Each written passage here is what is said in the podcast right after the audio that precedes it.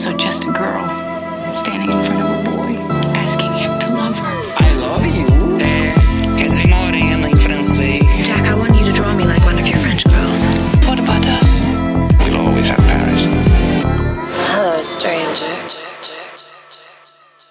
Olá pessoal, tudo bem com vocês? Sou o Thiago Maia. E eu sou Larissa Paiva.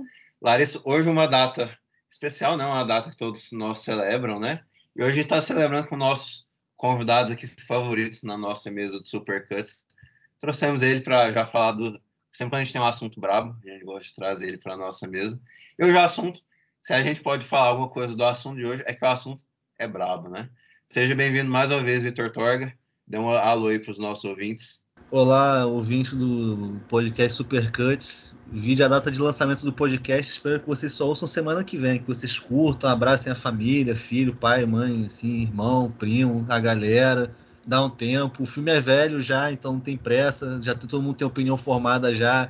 Ninguém vai ouvir o podcast e pensar assim, porra, nunca tinha pensado nisso. Isso é. Pensar assim, porra, essa galera é boa mesmo. Mas quem tá sozinho, tá solitário, tá deprimido, tá largado, quem entrou no Leatherbox hoje, viu o pessoal só logando o filme de ontem, o pessoal curtindo a vida, tá precisando de uma companhia, de um abraço, de um aperto no peito, também não, não vai ser aqui que vocês vão achar, não. Paciência. Mas procura, continua procurando o que vocês acham. Mas é um prazer estar aqui de novo com o Thiago, com a Larissa. Já ganhei um presentaço que foi o Gabriel Carvalho, que ia ser convidado para fazer aqui com a gente, não veio. Então ele, ele se salvou de levar um aperto de, um aperto de cabeça que eu ia dar nele, que eu tô com as perguntas aí para encher o saco dele com um bocado de negócio. Então fiquem aí sabendo que no podcast de Natal para vocês, o melhor convidado da história do Supercuts, que é o Gabriel, não vai estar presente. Essa, essa é a, quanto a gente gosta de vocês, assim, a gente está testando. Se vocês ouvirem esse podcast mesmo, podcast que vem, o Thiago Larissa falaram que vai ter uma surpresa especial que eles não pensaram ainda. Mas a, a minha proposta é não fazer para vocês tomarem vergonha na cara e parar de ouvir podcast no Natal. É, Tiagão, Larissa, dá sequência aí vocês que eu vou, eu vou passar um café aqui. Provavelmente esse vai ser o último episódio do ano. É, Para quem está acompanhando a gente nas redes sociais, estamos de férias. O Supercuts foi gravado com muito carinho e ficou aí no ar para vocês. Então, pode ser que muita coisa aconteça aqui antes desse episódio ir para o ar. Estamos gravando em outubro. Mas é isso, né? É bom deixar esse alerta aí no início da, da gravação. E bora, bora pro filme. Qual que é o filme hoje, Thiago? Bem, hoje o filme é o Duro de Matar, o original, o bravo mesmo, o de 1988. Larissa falou, ah, por que, que a gente não fala sobre um filme de Natal? É óbvio que eu ia falar, vamos falar de Duro de Matar, tem melhor filme de Natal que esse, né? E, brincadeiras à parte, eu até acho que, é, sei lá, eu não costumo fazer essa categorização de filmes de Natal, de filmes que eu gosto de ver no Natal, porque é, não é porque a gente está celebrando o nascimento de Jesus que a gente tem que, tem que ver outros tipos de filme que não o que a gente quereria ver, quereria ver em outras ocasiões. E, e até parece que os filmes de Natal hollywoodianos falam sobre o nascimento de Jesus também, né? Que é outro, outro componente. Mas enfim, isso não é nem aqui nem ali. O filme de Natal é sobre o Papai Noel trazer presentes, não tem nada a ver com o nascimento de Jesus. Eu não sei onde você foi parar, mas tudo bem. É... Então, eu acho que é o nosso primeiro especial de Natal.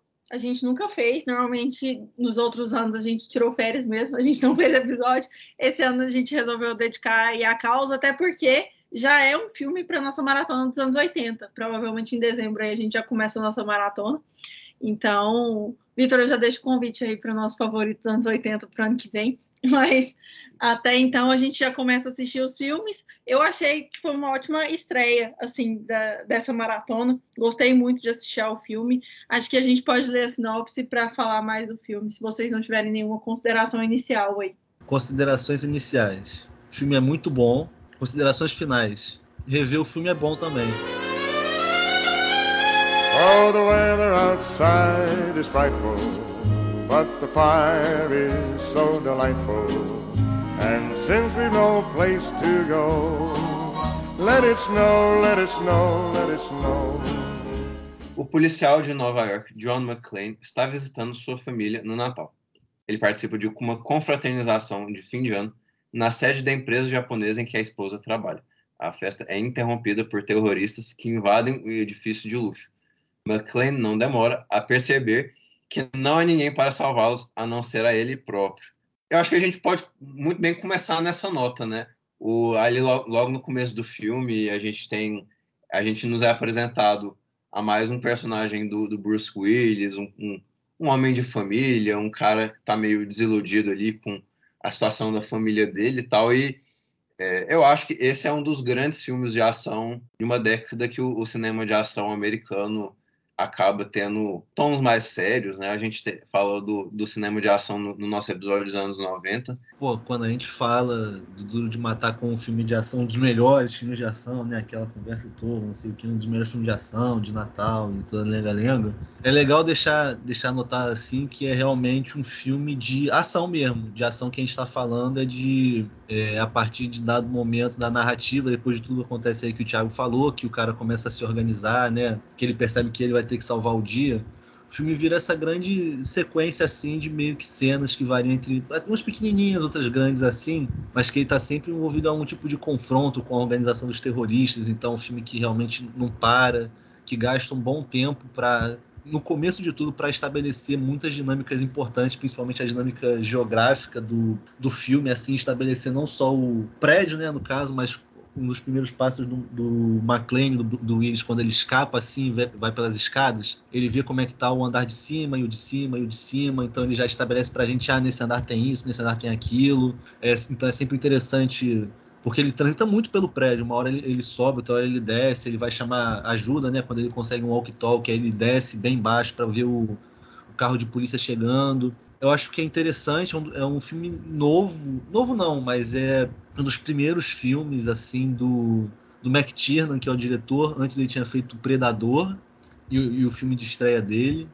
E depois ele, na sequência, eu acho que ele ia fazer o Caçada do Outubro Vermelho, e dá uma trilogia muito interessante porque ele realmente surgiu como um cara muito muito precursor de um cinema muito espacial em termos de cinema de ação, de dinâmica de ação. Ele, ele tem um jeito muito interessante de explorar o espaço nesses três filmes, traz uma correlação interessante. É, falar de filme de ação é meio que falar sobre o espaço físico nessa época que não, não abusavam tanto de CGI e coisas assim. Filme falar sobre a realidade física do filme, de você moldar um, uma cenografia, um, um cenário que pudesse unir adereços assim de cenário com corpos físicos mesmo e direcionamento de arma de fogo. É, e o McTiernan faz isso no, no Predador, é um filme que ele transforma realmente a selva num ambiente de, de opressão assim. É aquele, a, a velha dinâmica do Vietnã que vem na sequência da Guerra do Vietnã, que é um bocado de filme que são soldados sendo jogados numa uma batalha meio invencível, assim, uma missão suicida contra um inimigo que eles não conhecem direito, ou que eles não têm como conhecer, um inimigo externo, assim. E aí acaba que o Duro de Matar começa por isso, começa estabelecendo, mas até com um certo uma dinâmica dramática assim, o começo do filme, acho que não sei como é que foi propaganda na época nem nada, mas é um filme que começa de uma maneira bem leve, já começa com o policial do Bruce Willis, assim. Mas é do mesmo jeito que o corpo fechado do Bruce Willis, na verdade, que é ir no transporte público ponderando o casamento dele. A especialidade do cara é fazer isso. Ele já chegando assim, parece que já tem um, um cansaço assim do Bruce Willis, que é um cansaço muito. É mais, é mais aquele tipo, porra, sou o Bruce Willis, o que, que essas coisas acontecem comigo do que, tipo, ai, meu casamento tá meio mal, ai, eu preciso me preocupar em ser um, um bom marido para minha esposa, e tá tipo, pô, sou o Bruce Willis, que, que ela, que ela não, não larga esse emprego, volta logo para casa, pros nossos filhos, não aguento mais isso. É um cara que tá muito. Acho que ele tá cansado assim, acho que conforme o filme passa já fica a impressão de que ele tá um cara cansado com a situação do país dele, que é um negócio muito final dos anos 80, final de política americana republicanista, era Reagan assim de, de, que todo mundo está triste. A, a, população que não que está mais para um viés está completamente incomodada com é, economia, status social, é, problemas em, em, intrasociais, assim, a população em crise entre si mesma, relações raciais, começa a ter muito protesto, de uns anos para cá ter muito protesto, vai ter os protestos de Los Angeles, mais para o próximo ciclo da próxima eleição do Bush pai, que ele vai perder para o Clinton. E, e, o americano, que é aquele americano, ah, eu sou, eu sou americano, eu, eu sangro vermelho, azul e branco. Esse é meu país, a liberdade, não sei o quê. Que é pro, pro lado que o McCain acaba indo desde o começo. Ele tá irritado que a mulher dele largou ele para trabalhar, né? Uma mulher que está tá trabalhando numa carreira de sucesso, uma carreira internacional. Então tudo incomoda ele. A mulher está trabalhando, que está na Califórnia, que já é um lugar que não é tão durão quanto Nova York, para você ver, Nova York já, já é um, um, próprio espaço assim de muita, que é muita degeneração cultural para um, um republicano assim anos, anos 80. É um lugar muito progressista, muito democrata, mas, mas também é aquele, aquele lugar meio duro, é o, o lixão da América, né? O lugar mais pesado assim. Então ele já chega, tem uma cena do McLean na festa, assim, que é ele abrindo, conhecendo nos primeiros 30 minutos ele já está deslocado do ambiente, do ambiente burocrático, do ambiente de empresa da esposa dele. Chega um cara nele, dá um feliz Natal, dá um beijo assim na bochecha dele, já fica assim, ele já fica meio fucking Califórnia. Então ele já é um cara que tá puto com demonstração física de é, afeto entre homens, já tá puto com o chefe que é japonês, que ele já puxa um paralelo de Segunda Guerra. Porra, nessa época a Segunda Guerra já acabou tem uns 40 anos já, então ficar nesse, nesse revanchismo vai ser um negócio bem específico de personagem. Então traz muito uma figura de recuperação de ideal americano que tá meio embaixo nessa época, pós-derrota do Vietnã, é aí que vem todos os filmes do Schwarzenegger, do Stallone, os filmes que são os heróis ultra-americanos que estão tipo além da invencibilidade, estão vencendo monstros extraterrestres e derrubando governos inteiros sozinhos e não sei o quê. E o McLean está lidando com um tipo de ameaça muito mais tátil, assim, né? Por assim dizer, uma ameaça mais moderna, um, um povo vendido, né? Eles até começam, inclusive o grupo de adversários já começa sobre uma encapuzados assim, disfarçados de grupo terrorista, um grupo que tem uma ideologia política a defender, um grupo que tá até começa é, enrolando o FBI dando número de terroristas, de agentes de, de revolucionários e contra-revolucionários, não sei o que, já dando esse cerne de ideologia, de que essa é uma batalha moral.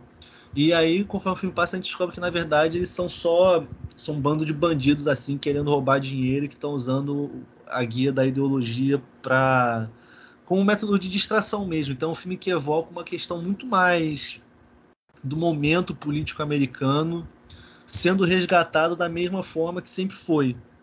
E eu acho que essa é a parte mais interessante, tirando toda, toda a questão questão econômica espacial, questão de design gráfico, a questão de, de apresentação de ideias, de, de noção visual, que é muito mecânica, de um jeito bom, assim, mecânica que eu falo, de, de dar um, muito valor a, a, uma incorporação de tecnologia com fisicalidade, com armamento, é, que, que, remonta muito a esse, essa era industrial forte, assim, esse pico de era industrial de comercialização, você trazer essa tecnologia, esses computadores, essas armas, esses elevadores, essas explosões, esses prédios, esses helicópteros, todo esse material para uma forma de violência que é muito muito primária, muito brutal, assim, não tem nenhum uma cena de ação que é uma, morte divertida, uma morte engraçadinha, uma, uma piada. É um filme que realmente é, encara essa brutalidade como uma oportunidade de, de punir os corpos assim a, como o único valor que se encontra.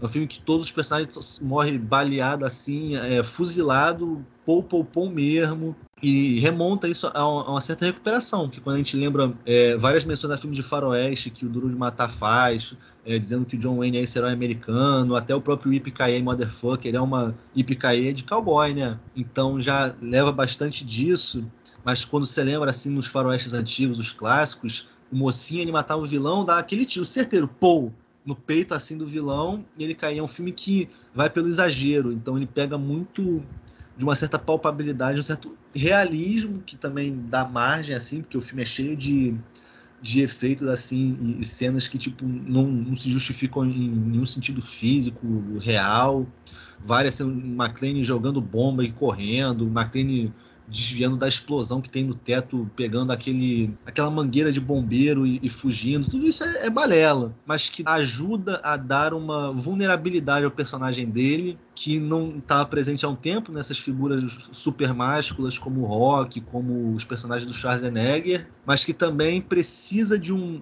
dada essa vulnerabilidade, ele precisa ser ultra agressivo quando, quando aparece a chance, que é uma coisa que certos heróis como o James Stewart, o Lee Marvin, o John Wayne, o Clark Gable não precisavam fazer na época deles, que tinha mais uma elegância no, na defensão da moral e dos bons costumes. E aí eu acho que esse filme tem muito de ser popular, porque é um filme de virada de época, de virada de estilo, que traz o ideal americano, que é uma coisa que sempre faz sucesso no mundo inteiro, nos Estados Unidos, que exporta para o mundo, e dá uma roupagem mais interessante e pessoal também.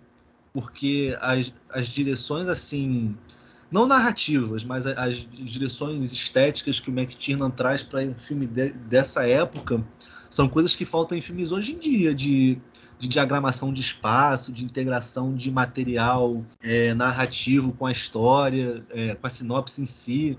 Então, tipo, de integrar é, as falas e os momentos e a personalidade dos, dos atores mesmo a um objeto que vai que não foi proposto ainda. Então você tem esse Bruce Willis que na época era um cara da televisão americana, era um cara famoso por fazer um seriado meio comédia, meio drama, um cara meio um sex symbol assim, aquele aquele cara que é para ser o grosso, aquele cara grosso, mas que a mulherada gosta, que ele tipo, ele é arisco, mas mas ele tem o charme dele.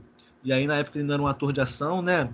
E inclusive muitas das críticas é, contemporâneas ao filme acentuam isso que o melhor, a melhor característica do Bruce Willis é o timing cômico dele, é esse, esse, esse sarcasmo, esse desdém que ele apresenta nesse espaço que ele tá o filme inteiro, toda hora alguém fala alguma coisa, ele, porra, lá vou eu ter que fazer isso de novo, como se fosse uma coisa que faltasse assim, mas é porque tá moldando para uma coisa nova. Ele, ele- viram nele ali a possibilidade dele ser esse cowboy solitário, que só quer as coisas, só quer ficar na dele, só quer curtir a mulher dele e ficam arrastando problema para cima dele, com uma pauta mais olha, eu já fui esse cara elegante, eu já fui esse cara exagerado, agora eu sou esse cara que eu, eu vou resolver e acabou. Eu não tô aqui pra pregar o que eu acredito, eu tô pra fazer o que eu acredito e eu acho que tem muito do filme se passa na, na cabeça do Bruce Willis como, como realmente uma, uma proposta de salvação, assim, de, de recapturação de sagrado, que, é, que negócio, o personagem John McClane, aí John C. de McClane, aí Jesus Christ, você falou. Eu tava lendo um negócio interessante sobre a vulnerabilidade dele, a cena que ele machuca os pés, assim, que é uma, é uma parte importante da religião católica, esse sofrimento de pele mesmo, e ele é católico, McLean é de irlandês. É, de novo, sendo chamado pra fazer filme irlandês aqui, já falei, lembrei Pontes de Madison agora, a gente só faz filme pra sofrer, o povo católico nem foi um filme pra dar um sorrisinho. Também já dá uma direção interessante o diretor, que é o McTiernan, também é um John Mack, tava começando também, que é um cara que hoje não trabalha mais. É um cara novo ainda, tem uns 70 e poucos anos. Você pensar que ele é um cara que tem 20 anos a menos que o Clint, podia estar fazendo filme de ação até hoje. Com certeza tem aptidão para fazer isso. Mas está envolvido até no- nos problemas legais, pelo que eu vi. É um cara mais recluso, assim, desses que são bem famosos, da cinefilia, um dos caras mais guardados assim na dele. Eu particularmente achei muito interessante traçar o paralelo entre a vida dele e a do John McClane, porque também foi piorando com os anos. Os filmes do, do Duro de Matar, nenhum é tão bom quanto o primeiro. Mas voltando ao, ao que se puxou assim do começo, eu acho que é um filme que se equilibra muito, porque tem a fórmula que todo mundo gosta, é um filme que se estabelece rápido, que quando parte para ação gosta de estabelecer o que vai ocorrer o próximo passo sempre através de uma ação mesmo, não de uma decisão de personagem. A mão dele está sempre meio que forçada. O McClane tem que fazer um negócio, aí o Gruber, o líder dos terroristas, responde de um jeito, aí alguém interfere, ou é o, o cheirador de pó que dá em cima da mulher do McClane, ou é o chefe da mulher do McClane, ou é a própria mulher do McClane é, assumindo a liderança da- do- depois que os chefes morrem, não sei o quê. Então é um filme que ele coloca os personagens em encruzilhadas. Eles têm que mudar o plano o tempo todo, tem que alterar o plano por causa da interferência do McClane já. Então é um filme que a partir que ele engrena assim, é- a melhor parte é realmente ele ter sido bem engrenado e bem amaciado assim em cada parte, encaixar bem uma com a outra e dar sequência, de forma que para um filme de mais de duas horas ele se estabelece rápido porque ele gosta de dar sequência através de eventos assim. E tudo que ele trata a partir do momento em que o filme começa é uma reverberação do que já começou. É os momentos em que o John McClane está tá cansado é a,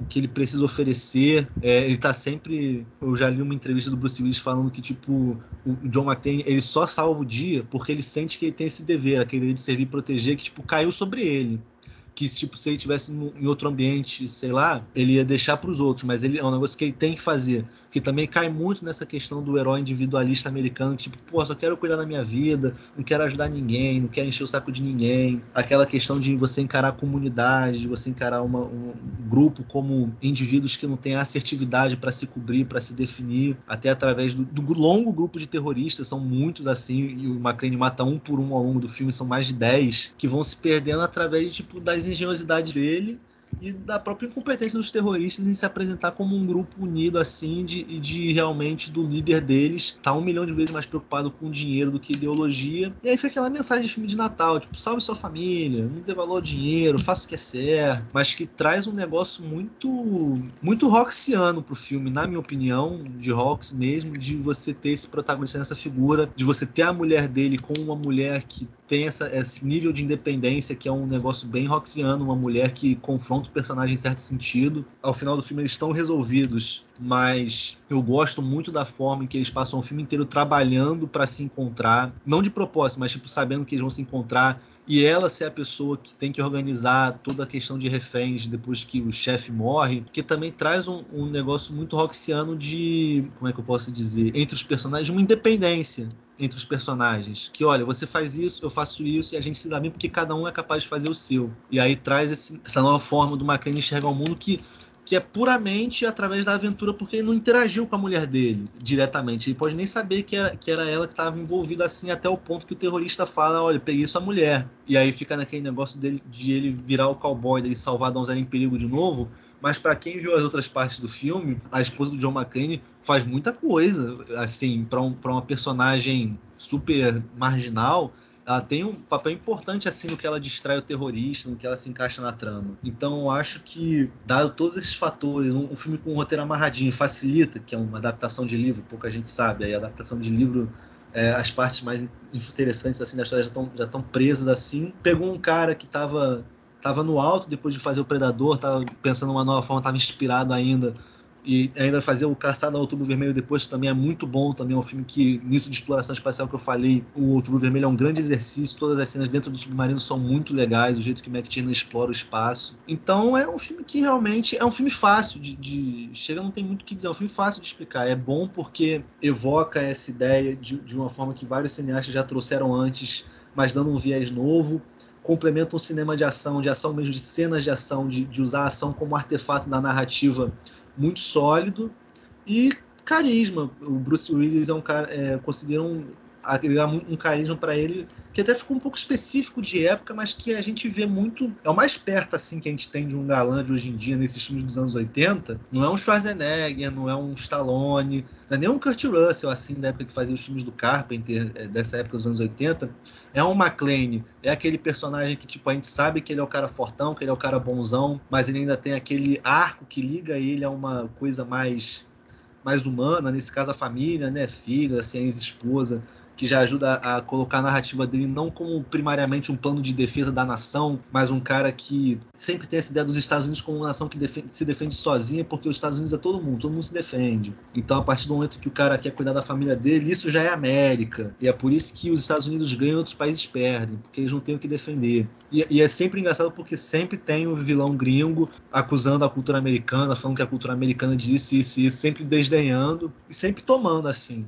Então, para uma época que os Estados Unidos estavam precisando de um, de um herói mais palpável, em que as formas de propaganda precisavam ficar mais apaziguadas, esse negócio de Schwarzenegger, de Stallone, serve para elevar a moral do pessoal, mas não serve para manter essa, essa chave virada o tempo todo. Chega uma hora que começa a precisamos de vitórias mais mais sensíveis assim no termo da realidade.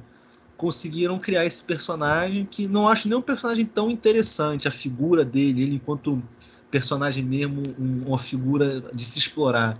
Mas que ele casa muito bem com o que o filme pretendia fazer, com o que o filme vinha fazendo. É o filme que aparece depois do Top Gun também, então já é mesmo essa onda de recuperação de cinemação americano com uma recuperação do espaço americano de um lugar de se fazer o melhor cinema de ação. Você vai pegar essa virada aí do McTiernan, ele vai fazer, ele já fez o Predador, vai fazer o Caçador Vermelho depois. Vai aparecer os filmes do Harrison Ford de espionagem, são dessa época também, até o próprio Caçador do Vermelho, que ainda é com Alec Baldwin. Então você vai passar por um cinema de ação, cinema de desastre também, que a gente no dos anos 90, Titanic, filme, o Con Air, filme de desastre aéreo, filme Twister, tudo isso para mim vem com uma extrapolação clara assim de tipo cansou. Nós, como Estados Unidos, nós não temos mais inimigos para para combater, e aí vira um próprio de cinema contra a natureza. Que não estou dizendo que os filmes são sobre isso, que o Titanic, ou que o Twister, ou que o Conner, ou que qualquer outra coisa, o, o Força Aérea 1 é sobre isso. Até o próprio Força Aérea 1 tem antagonistas imigrantes também.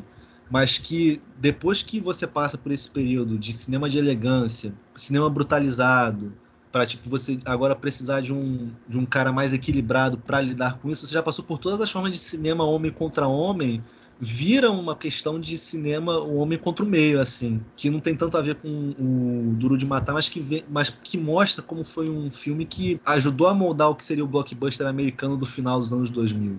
Vou puxar rapidinho antes de você falar, porque eu acho que aqui já existe essa transição para o espaço, existe essa a espacialidade do prédio ali desafia muito aquele personagem o tempo todo. E é, e é uma estrutura muito moderna, assim, é algo que a gente vê hoje. A própria drywall, a parede de drywall. Eu estou falando muito grego, talvez, né? Não, a parede de gesso ali. E, e são tecnologias que hoje a gente vê aplicadas é, nos edifícios comerciais, assim. Então, toda aquela estrutura que a gente vê ali, que parece algo muito tecnológico para a época, é algo que a gente usa até hoje, assim. E, ao mesmo tempo, é algo muito frágil. Você vê o tempo todo as paredes é, desmoronando e fica com... É, para quem não conhece a estrutura, fica parecendo que é algo muito falso. Mas não é, não é, é daquele jeito mesmo, assim. A obra é daquele jeito, as paredes são realmente de papel. Então, é, eu acho que o espaço ali começa a desafiar também aquele personagem, como se não fosse suficiente aqueles terroristas, bandidos, enfim, o que a gente vai descobrindo ao longo do filme, vai ficando muito pouco para barrar o, o, personagem. Então, é, o próprio prédio começa a interferir nisso e a aplicar cada vez mais desafios. Então, em muitos momentos, ele está brigando com a estrutura física mesmo do prédio e não com eles. É quando ele precisa passar de um andar para o outro, é, essa estrutura mesmo de labirinto, que ele fica um pouco perdido ali, não sabe onde ele está. A parte externa do, do prédio, né? Que tem muita exuberância, é um prédio muito grande, muito lindo, espelhado. E, e, ao mesmo tempo aquela parte interna estrutural, que não é a parte que, tá, que tem as salas, né? É, são os dutos de ar. Então, assim, eu acho que ele transita muito sobre essas estruturas fora do prédio, dentro do prédio e dentro da estrutura do prédio. Então, ficam várias camadas ali de, de construção mesmo do edifício para ele ser desafiado e cada vez esse, esse desafio ficar maior, né? Eu acho que no final do filme ali, a briga vira outra, assim. Acho que a briga é muito mais com, com o sistema mesmo. É, mas no o início da confusão toda se dá muito pelo prédio. É o prédio que está ali contracenando com ele. Então eu acho que isso é, isso é incrível e eu fui percebendo ao longo do filme, assim, ficando mais encantada com essa dinâmica dele com o edifício. E aí foi me prendendo muito ao longo do, do, do filme ali, então não podia deixar de falar sobre essa discussão, até porque eu acho que é essa transição mesmo, sabe? É exatamente esse ponto de transição que você falou. E aí começam a ter desafios maiores. Até vieram aquela leva de filmes é, tipo, de labirinto mesmo, de terror de labirinto, né? Que é, o inimigo é algo maior que a gente desconhece e a gente tem que vencer um labirinto aqui. Então, eu acho que é uma boa transição, mas eu sei que você notou muita coisa, Thiago, então vai lá. Não, eu ia te perguntar dessa questão espacial, porque eu sei que você gosta de, de falar muito disso, né? É, é muito interessante também reparar nessa questão do prédio espelhado de, sei lá, é, 50, 60, 70 andares, né? Porque hoje em dia pra, pra, parece que esses edifícios são ainda mais regra, né? Então tem algo muito interessante de época, né? Como o filme coloca isso de época para nós, assim, anos 80, o que, sei lá, fica conhecido ali como, sei lá, uma era do neoliberalismo ou algo do tipo, né? Então, é, você pode, você pode, você pode tirar disso que os anos 80 foram a, foi a década que por mais que esses edifícios não tenham sido inventados nos anos 80, mas é natural você associar esse tipo de exercício, esse tipo de, de edifício, perdão, esse tipo de prédio, esse tipo de construção a, aos anos 80, a um regime político, a uma, uma certa organização política, né? Então, tá, acho que está tudo ali no prédio, né? É uma, é uma organização política é, supostamente revolucionária, né? Eu até gosto que o filme não não não coloca se é uma re organização revolucionária de direita ou de esquerda. Isso eu até acho legal que o filme para o filme não faz muita diferença quais que seriam a, a, as pretensões políticas daquele grupo, porque é, bem rápido, assim, a gente percebe que o grupo não tem pretensões políticas, né? E, e, é, e é um filme muito de época, né? Tem a, tem a, a, parte lá que eles falam dos irlandeses, né? E, e tem aquele, o grupo irlandês, o IRA, né?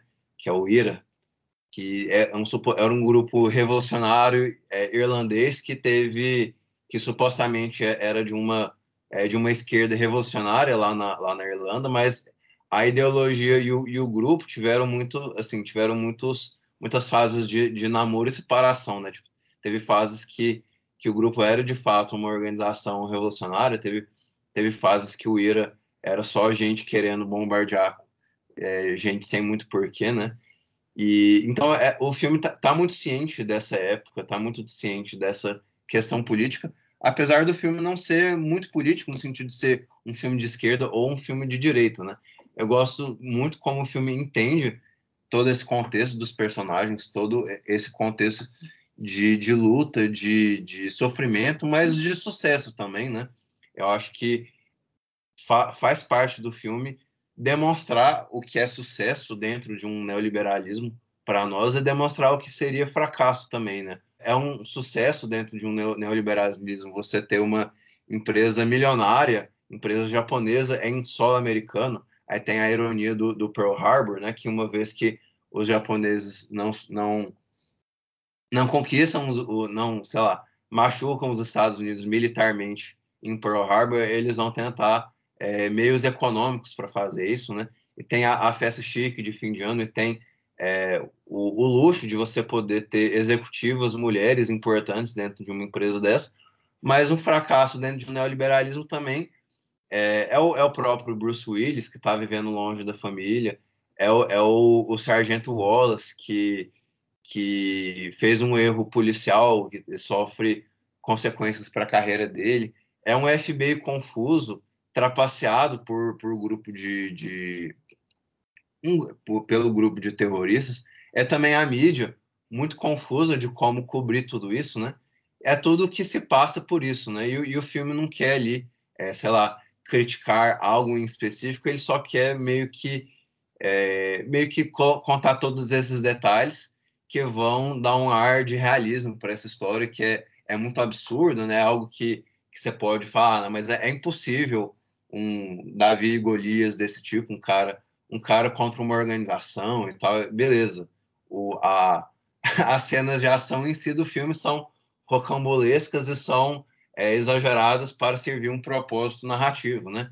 Mas aquela, aquelas dinâmicas são muito bem trabalhadas, né? Você é, você sente que você é, você conhece aquele personagem não ao nível de ser um personagem ultra complexo, como você bem disse, não, não ao nível de ser dos grandes heróis do cinema, mas de ser um personagem que você consegue descrever ali em, em meio dúzia de palavras, que você consegue é, perceber ele palpar, de, sabe, de ser algo do, do herói, é, tipo um Homem-Aranha da vida, de ser um herói da vizinhança, né? Então esse é um, esse é um herói é, com, com algumas habilidades meio extraordinárias, né? No sentido de que ele tem uma capacidade ímpar de ler toda a situação, uma capacidade ímpar de lutar contra os terroristas, mas ele, no fundo, no fundo, ele é só um cara que está ali tendo aquilo como uma jornada de aprendizado, sabe? De, de é, uma jornada, assim, de, de, de ter a, a saudade da, da, da, própria família, de, de conhecer um mundo novo corporativo e ter um preconceito ali no início do filme, no, no final do filme, é, talvez ele mude de ideia quanto o que todo aquele universo representa. Então, é um filme simples, como você disse, é um filme muito simples, e, mas não, não por isso ele não, não é brilhante, sabe?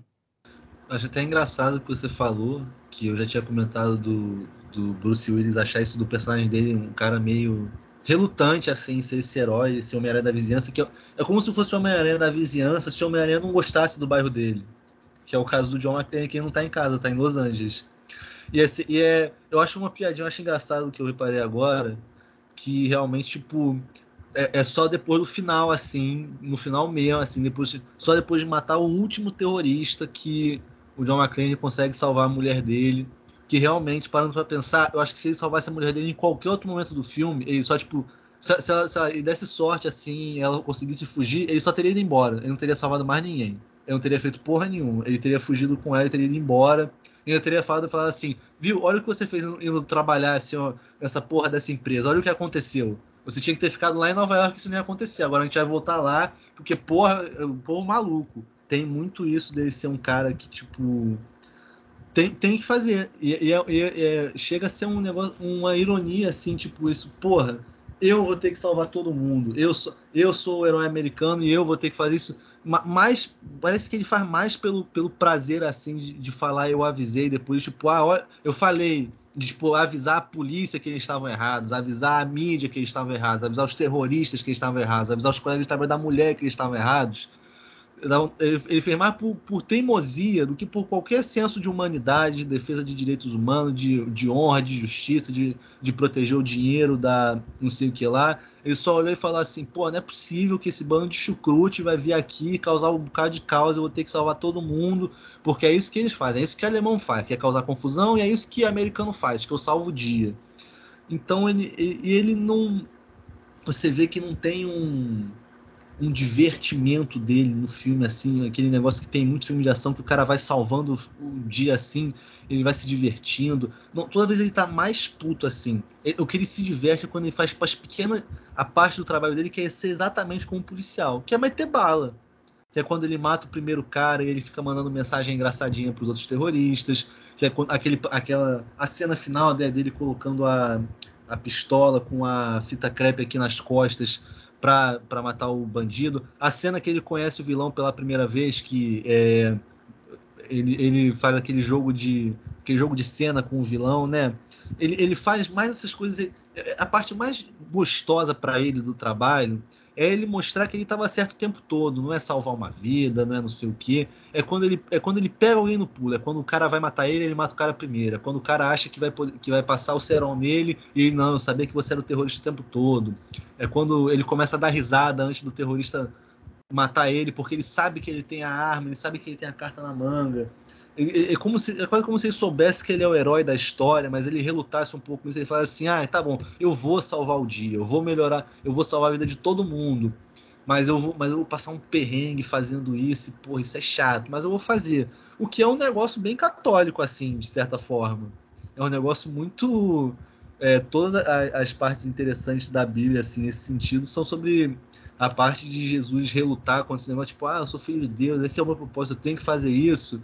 E, e o McLean não é nenhum Jesus Cristo, não é nenhum santo, nem nada, mas tem também essa questão de que ele precisa salvar, porque o que é mais, o que é mais interessante para ele, é, que é salvar a mulher dele, é a recompensa final. Então ele precisa ficar até o final, fazer tudo, tudo, tudo para salvar a mulher dele, para salvar o dia.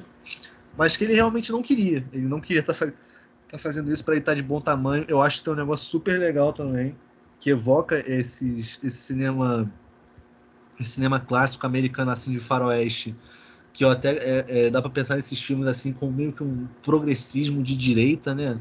São filmes bem que trabalham bem o ideal americano, que não fogem a esse ideal, mas que tentam pautar essa América como um lugar que não precisa ser as piores mazelas. Então tem tem toda a crítica, tem, é anti-governo, o filme é, é anti-instituição, é, as forças policiais são imbecis, mas é um filme que valoriza a família, valoriza o indivíduo, e é um filme que as relações raciais do filme que caminham muito para uma ideia de é, de integração americana meio período pós escravidão assim, de tipo ah, de todos esses filmes faroestes assim tinham o, o como é que fala? O apoio mexicano, ou o melhor amigo negro do protagonista. E aí nesse filme ele tem dois até. Ele tem, ele tem um motorista e ele tem o policial, que são duas, duas figuras negras, assim. Então, realmente, é, existem, existem poucas coisas, assim, menos conservadoras do que você fazer um filme americano com um policial negro e você nunca,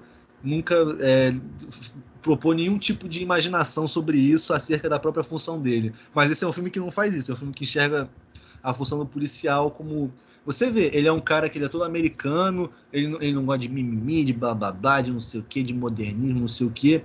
Mas quando ele vê um cara que é que nem ele, que é um cara que quer trabalhar, que tá quedado, não importa se o cara é. É aquele negócio, para mim não importa se é preto, branco, se é azul, se é amarelo, que não sei o que, não sei o que lá.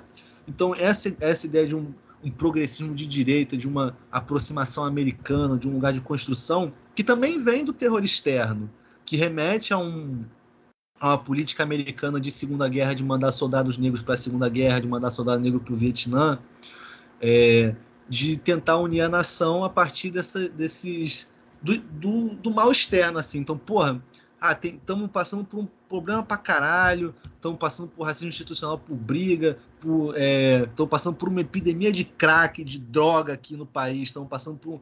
O comércio de cocaína explodiu nos últimos 10 anos, a periferia está fodida.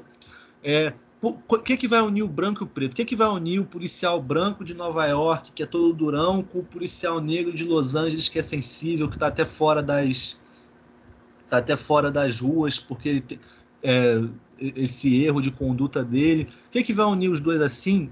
E é essa, esse, esse manto de homem americano que eles têm que servir e a ameaça externa, a, a questão de ter esses invasores assim prontos para, até dentro do próprio país, é, engajar entre as próprias subtramas políticas, né? até de certa forma você pensar um, um empresário japonês e um, um ladrão alemão é, em, em, em, briga, assim, porque são antigos, é, antigos rivais dos Estados Unidos, agora estão separados, o, o, o alemão são os rivais assim mesmo, os vilões, e o, e o, o japonês ele é um cara mais que ele está roubando o espaço do mercado americano, né? Tá, tá deixando de ser um negócio da, da América Branca para virar esse, esse conglomerado mundial globalizado. Acho que também é, é, um pouco o vilão da trama, sim. É até interessante pensar que o, o, o Gruber tem que matar o chefe japonês da mulher do John do McClane. Já ia falar John Wayne já, de tão, de tão na cabeça que tá. É, porque, pô, se o cara fica vivo no final, ele ia ter, ele ia ter que ele ia ter que demitir a mulher, ele ia ter que ter uma cena meio ah, não, vai, é, vai lá ficar com seu marido porque ele salvou a vida de todos nós e não sei o quê. Então, tipo, já mataram ele logo para tipo já permitir a conciliação entre a esposa e o marido no final. É, como eu falei, tipo, a, a, as cenas de ação responsabilizam o, o, o fim da trama, é tudo muito cada, cada detalhe. É, por, é porque chega uma hora de falar desses filmes assim que a gente começa a falar parece que a gente está falando de qualquer filme que a gente gosta. Ah, as cenas de ação são muito legais, os diálogos são tão maneiros, os personagens são tão divertidos, as cenas são, são tão encaixadas. Dá pra falar isso de qualquer filme que qualquer pessoa gosta. Quando a pessoa gosta de um filme, ela começa a falar assim: ah, eu gosto disso, disso e disso. Mas é um filme que realmente ele traz o que é dentro dele mesmo, dentro da ideia da narrativa, do ideal, do que ele estava propondo, de recuperar uma noção que estava um pouco mudada, mas nunca aposentada, nunca aposentada no cinema americano, e aí, a partir disso, é, reformular. Então faz sentido que seja esse filme que fica na cabeça da, da, do pessoal, que é um filme que o pessoal arruma motivo para assistir. A gente estava até falando antes de começar a gravação, a filme de Natal, que não é de Natal, não sei o quê. Fui pesquisar, não foi lançado no Natal o filme. O filme se passa no Natal, mas não foi lançado no Natal, foi lançado no verão, julho, assim, verão americano. É, inclusive, tipo, meio de julho, assim, naquela época de feriado, de 4 de julho. O 2, a sequência, que também se passa no Natal, eu pesquisei, foi lançado no dia 4 de julho de 1990. Então, são filmes que gostam de apelar para aquele verão americano, para aquela época patriótica, mais do que para esse sentimento de Natal, de caridade, de paz, que eu acho que a gente estava falando que evoca mais o seu filme natalino, né? o filme do Papai Noel dar presente para criança, de ter família. É, então acho que é um filme que até brinca com a tradição do Natal, com uma coisa de família americana, né? Essa ideia de, porra, quem é que, que, que, empresa que faz uma festa cheia de funcionários no meio do Natal, assim, pra você não levar filho, não levar marido, não levar ninguém? É, porra, então, tipo, então já, já começa a virar aquele negócio, tipo, as, as, empresas corrompendo os valores familiares, enquanto na América essas coisas têm que trabalhar lado a lado. E aí acaba que o filme. É, ele é literalmente uma, uma reimaginação do que foi o grande período do cinema americano, do gênero de ouro, do faroeste, da exploração das fronteiras. E ele traz de uma forma muito mais palpável, mais violenta, mais realista, mais, mais teatral também, eu diria. Mais, o, o roteiro ser tratado de livro, né? É mais encaixado, essa dinâmica estrutural. É, mas que o principal fator ainda é como, como o americano é foda e que a gente realmente continuar fazendo filme bom assim, eles têm o direito de comprar essa briga de vez em quando.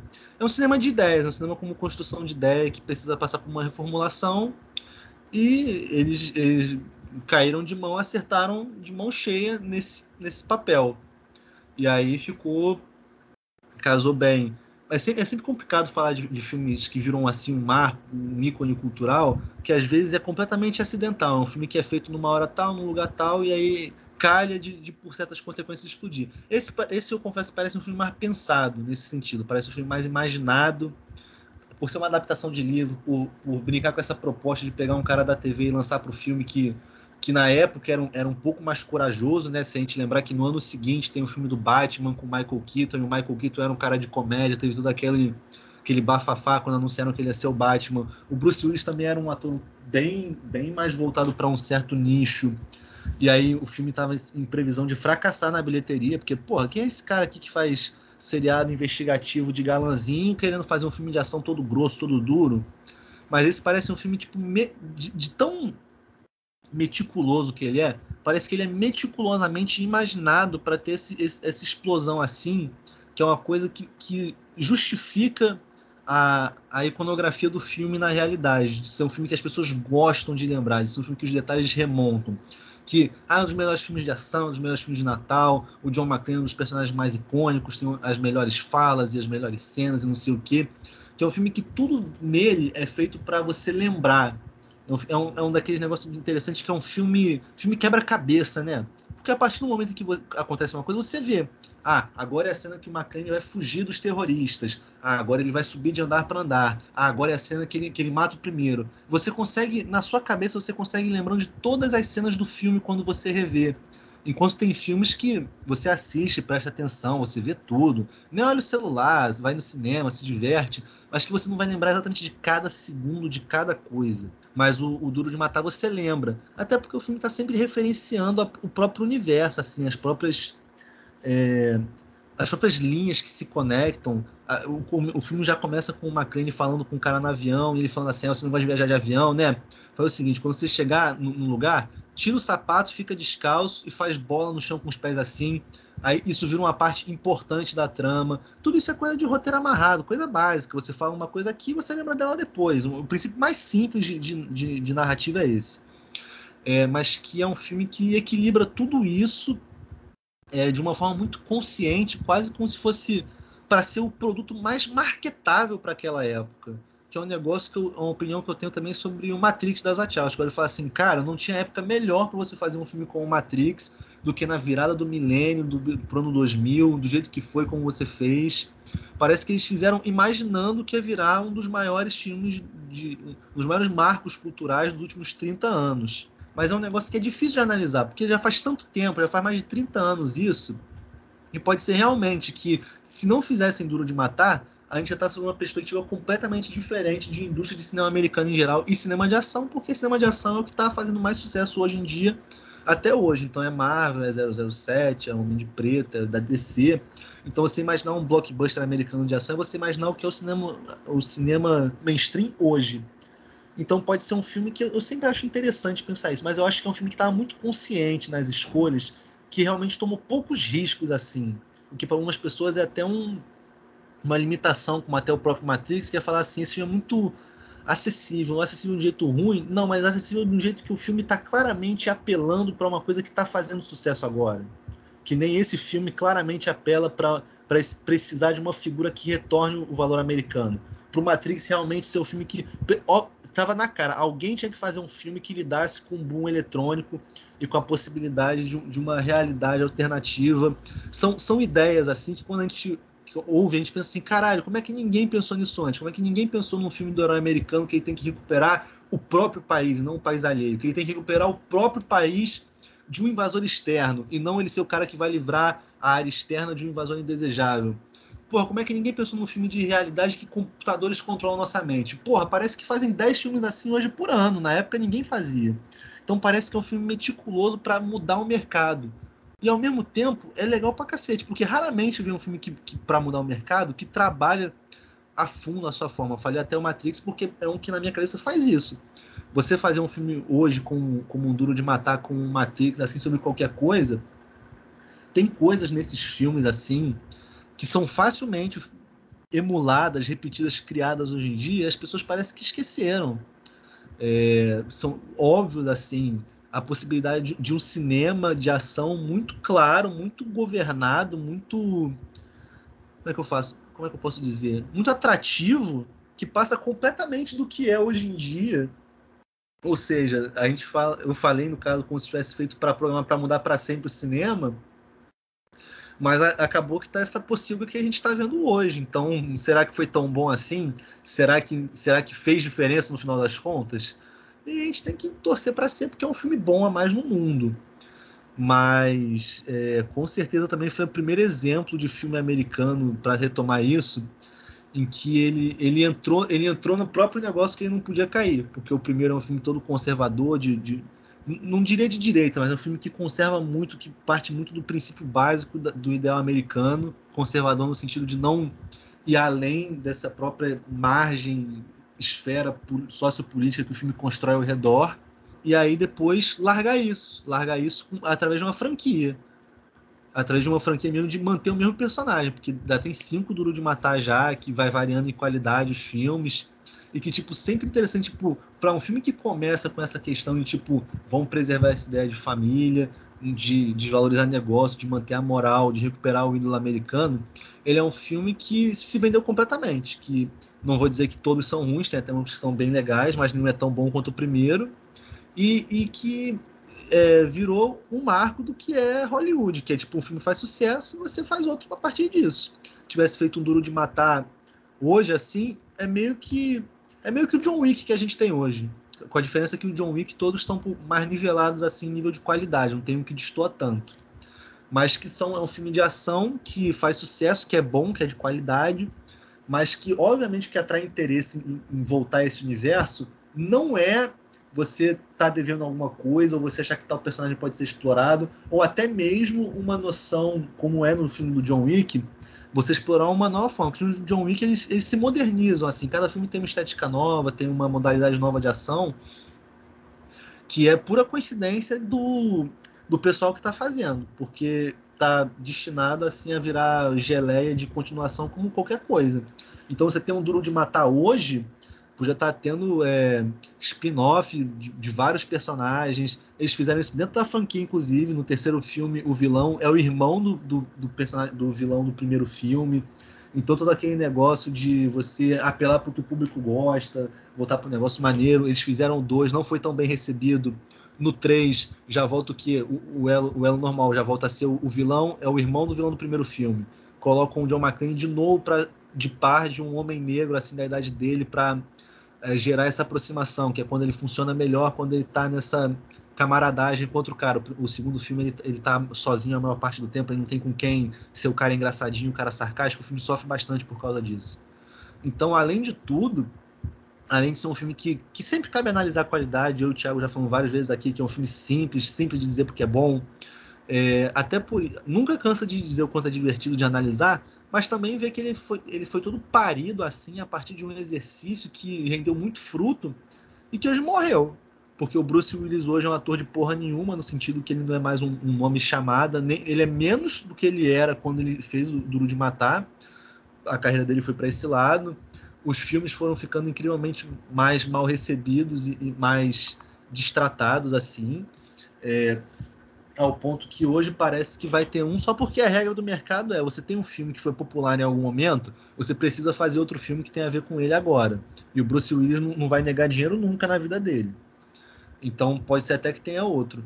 Mas que tudo que evoca o Duro de Matar foi aconteceram dentro do próprio universo. É um filme que já, já começa a já ter essa preservação, esse, esse retorno a um ideal muito bem preservado e os outros filmes vai despirocando tudo isso para poder pra pagar o, dinheiro que o Bruce Willis gasta com não sei o que, é, para render, render grana assim, para a galera curtir o personagem, mas só porque, ó, ah, fez dinheiro, o que, que dá mais dinheiro? Mais disso.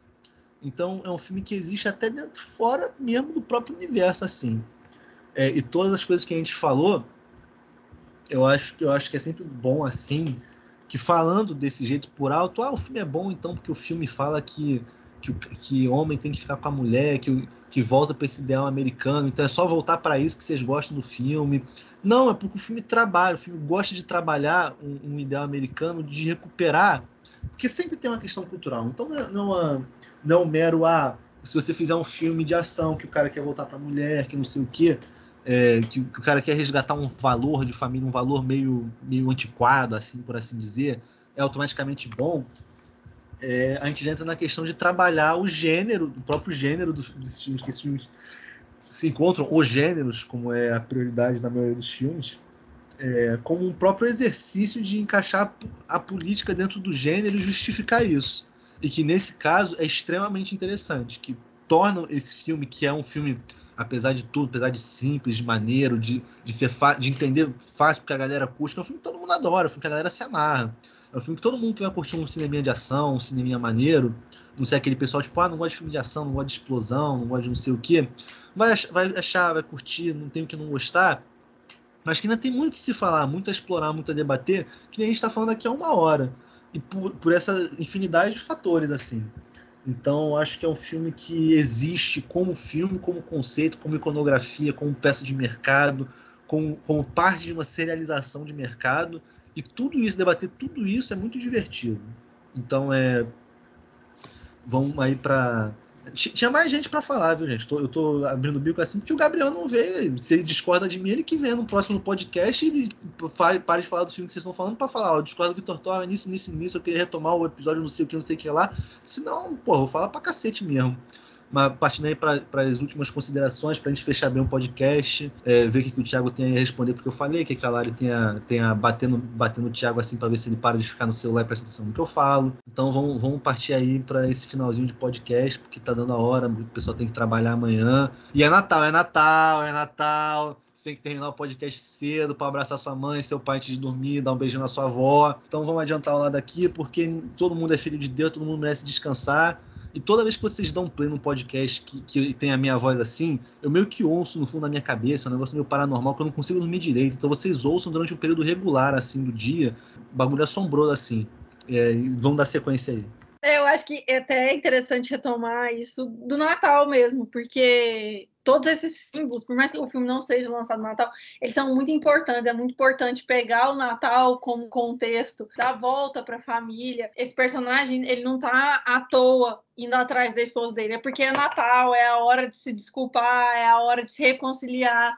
Então, é, eu acho que isso, isso tudo, o, o, Natal ele traz um contexto muito importante, é, tanto aquilo que você falou dos executivos ali, né, na, uma festa empresarial sem família nenhuma, as famílias em casa, até aquela da, na primeira cena ali, quando é, a mãe liga para casa, né? Você vê que aquelas crianças. Gente, é Natal, como que você não tá com seus filhos, como eles estão lá? A própria mulher grávida, né? É, a própria mulher grávida, naquela situação toda ali. Então, eu acho que o Natal ele é muito importante para iniciar essa história, para você ter a sensação de que ah, é um retorno para casa. Esse background para o catolicismo mesmo é muito importante, o simbolismo do Natal. Então, eu acho que é, fica interessante a partir desse pressuposto. E então eu acho assim que pela data já é algo que você a partir a, a volta para o Natal, o avião lotado. Então eu acho assim que muitas pessoas estão voltando para se reconciliar e, e aquele as próprias pessoas que estão ali na empresa, sabe? Você vê todo mundo de uma forma muito descrente, assim. É, estão ali, são personagens muito descrentes e a própria mulher grávida, você não vê hora nenhuma esses personagens ansiosos para voltar para casa, como se tem alguma coisa esperando por eles ali. Eles estão ali naquela festa, fazendo a social deles e só. E, e eu acho que aquele personagem do o cheirador de pó, aquilo é incrível para a história, para trazer essa, esse mundo corporativo à tona, como se fosse o fracasso do mundo corporativo, é aquele cara ali, é, é o cara com, com vibe de publicitário. Então, assim, é, eu acho que isso é, é, muito interessante, até cada tipo de personagem, né? A mulher grávida, a mulher como esposa exemplar, que tem a família ali em primeiro lugar, mas ao mesmo tempo ela não assina mais o sobrenome do marido, e isso ser uma questão no início, e no final ela abrir mão do sobrenome dela e já falar que ela faz a ela retorna para ele voltando o sobrenome, né? E aí eu até comentei com o Thiago aqui que a empresa ela tem que acabar para o casamento voltar a existir, porque esse personagem ele não vai deixar de ser policial.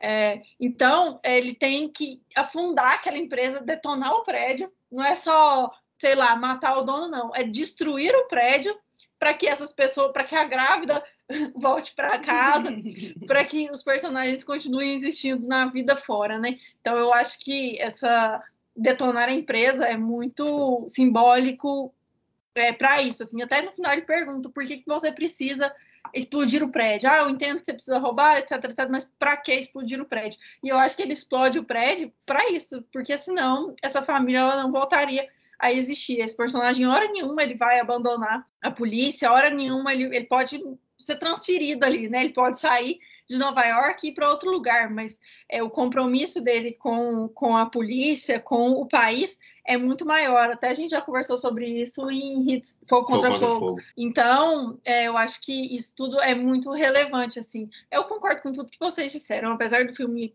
parecer muito simples, e eu acho que a simplicidade dele é ótima para agradar muita gente. É, agrada pessoas que não vão é, fazer essa reflexão que a gente fez aqui.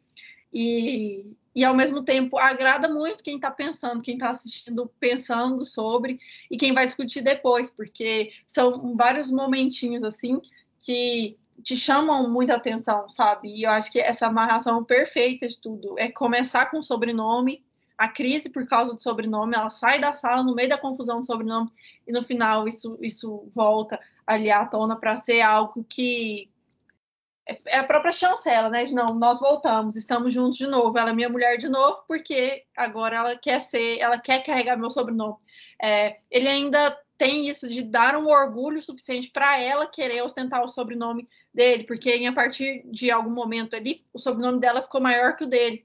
Então, ela prefere ser essa mulher independente, é, com o sobrenome dela, né, de solteira, e aí, no final do filme, parece que ele lutou aquilo tudo para mostrar para ela que o sobrenome dele valia alguma coisa. Tanto é que o parceiro dele fala assim: ah, valoriza esse cara que tá com você que... e tal. Então, eu acho que essas sacadinhas aí do, do filme é, são excelentes para amarrar mesmo esse personagem, para a relação dos dois parecer de fato real, assim, para a personagem da mulher crescer bastante também, o desenvolvimento dela. Ah, o porta-retrato ali eu acho ótimo, porque é, ela derruba o porta-retrato e é o, o chefe da quadrilha ali que tira, levanta o porta-retrato, né? Então, quase ressuscita aquele personagem no, no ambiente ali da sala dela. Então, eu acho que essas coisas são muito importantes para a gente olhar para o Natal mesmo, para aquela família, é, para aquelas famílias, são várias famílias, a mulher grávida ali representa uma família, né? E ela também tá sozinha. Por mais que ela esteja com um bebê dentro dela, ela tá sozinha ali dentro daqui. É a outra personagem que pede um sofá para ela porque ela tá desconfortável. E, e hora nenhuma existe esse tom de piedade. São mulheres muito fortes. Ela não vem chorando, ai, tô grávida, preciso ir embora. Não, é tipo, eu preciso de um lugar mais confortável porque minhas costas estão doendo. Então, assim, eu acho que essas coisas, as mulheres ali, elas nunca estão chorando, desesperadas, não tem nada disso. É pelo é... contrário, elas até assumem uma certa posição de liderança. Né? Sim. É, não, eu, eu tenho algumas considerações finais aqui, pegar um, algumas coisas que vocês falaram, né? Eu, eu, primeiro, acho que tem que falar desse personagem cheirador ali, que é, ele é muito caricato, ele é tipo, assim, eu gosto de, quando esses personagens são muito caricatos, mas servem muito bem a história, né? Quando ele tá ali no começo, ah, que é, ele tá dando em cima da, da tal da Holly, né? Aí ele fica dando em cima dela, ah, por que, que você não toma um vinhozinho comigo, um queijinho comigo, uma massa comigo? Ele tá, ele tá tipo assim, fazendo aquela, aquela cantada genérica, né? Tipo assim, poxa, eu sou rico, eu tenho gostos refinados, por que, que você não fica comigo, né? E, e revendo o filme, né? É, é, o tipo de coisa que eu não tinha é, pegado necessariamente na primeira vez que eu vi, vi o filme, mas revendo o filme, tem muito disso que você falou, né, Victor? De você é, perceber de onde o filme vai puxando as próprias ideias, né? Então tem muito daquilo, né? Tipo, ele tá lá oferecendo um, é, tá oferecendo vinho chique, restaurante chique, tá oferecendo é, habilidade comercial, né? Ele é claramente um homem comercial, né? E ele, e ele vai lá e, e aposta na própria habilidade como um, um, qualquer bom coach faria, né? E ele se dá muito mal, né? Isso é muito delicioso, né? vendo, vendo essa dinâmica é, que é previsível, é, é, meio que relativamente simples, mas é muito deliciosa, né? E outra coisa que, eu, que, eu, que me passou pela cabeça é sobre essa questão do filme estar tá no lugar certo na hora certa, né? E Matrix também é outro filme um pouco disso, né? Porque tem até um livro, que eu, eu não li, mas eu, eu, eu acho que deve ser um livro interessante, que é sobre o ano de 1999, como o, o sistema de estúdio americano estava num, numa linha ali de, de numa, numa certa encruzilhada, porque eles estavam investindo ali nesses filmes blockbusters de ação e tal, mas a, a criatividade do filme estava meio estava é, meio assim estagnada. Então eles têm uma decisão, ó, ou a gente vai continuar fazendo a mesma coisa, a mesma coisa da mesma coisa, ou a gente vai vai ter ali um, um, alguns alguns figalhos ali de inspiração, né? Então eles buscam o Matrix, que é um filme que talvez poderia ser considerado um filme difícil, ah, não vou investir ali é, milhões e milhões num filme que talvez o pessoal não vai compreender ali de primeira a premissa do filme, não vai vai achar meio diferentão, né? Então eles investem num, num clube da luta que querendo ou não, sempre um filme que custa milhões de dólares, não, não um filme que, sei lá, seja automático ali, né? Então, um clube da luta da vida, o próprio, sei lá, o Beleza Americano, né? É, que, que não é um filme que eu, que eu gosto, tá? Só para só para deixar isso claro, se não é um filme que eu gosto, mas queira ou não, ele é um filme que quer ser mais diferente, um pouquinho mais diferente desses filmes que, que chega como filme de prestígio e tal. E outro filme, nesse dia, hora certa, lugar certo, né? É o próprio John Wick que você falou, né? Que são esses filmes que mudam os paradigmas, que os filmes de ação estavam ficando muito profissionais, estavam ficando muito é, ali de, de grandes cenas, de grandes explosões. Frios e... mesmo. Frios mesmo, tipo. É, e beleza, você pode até gostar de filmes como da, da franquia Bourne, né? Filmes do, do, do Missão Impossível e tal, mas assim você tem uma, um certo establishment né, de, de, de diretores e, e, e, ícones que controlavam esse cinema de ação, né? E aí o, o John Wick é feito por, por algum um autor que vem desse, é, desse grupo de dublês, né? Então é, é um, é, é, um cinema que quer retomar um pouco do estilo, um pouco da um pouco do ideal, um, um cinema mais de ideias e não de, de própria assim, competência, de, de o que seria o, o, o, os filmes do, do, do Borne, né, do Matt né, é o cara lá que, que é de uma extrema competência, né? Ele é, ele é competente no que faz, ele é destemido e tal. E não, assim, filme, os filmes do John Wick são mais um cinema ali de, de ideias, né? De, de algo, assim, o John Wick é do jeito que ele é, porque ele tem uma, um, um grande incômodo interno, né? Ele tem uma grande capacidade, ele tem uma grande obstinação, né? é um filme que retoma esse estilo, né? A, a, questão que não é propriamente uma profissionalização fria, é algo mais assim, é, é algo mais intenso, é algo que quer re, re, recapturar essa chama, né? E hoje assim não tem muitos filmes assim mais, né? É muito é muito dessa questão que a gente estava falando de ah não se fazem mais filmes como antigamente, né? A gente aparenta estar num, numa encruzilhada e, e, não tem muita saída dessa encruzilhada, né? Por, por questões mercadológicas, por questões de marca, por algumas questões né, que envolvem grandes estúdios apostarem em franquias e etc. Que, como você bem disse, né, Vitor, é, acabou vitimando o próprio Duro de Matar, né? Que foi fazendo algumas sequências que foram mal sucedidas, mas assim, nesse.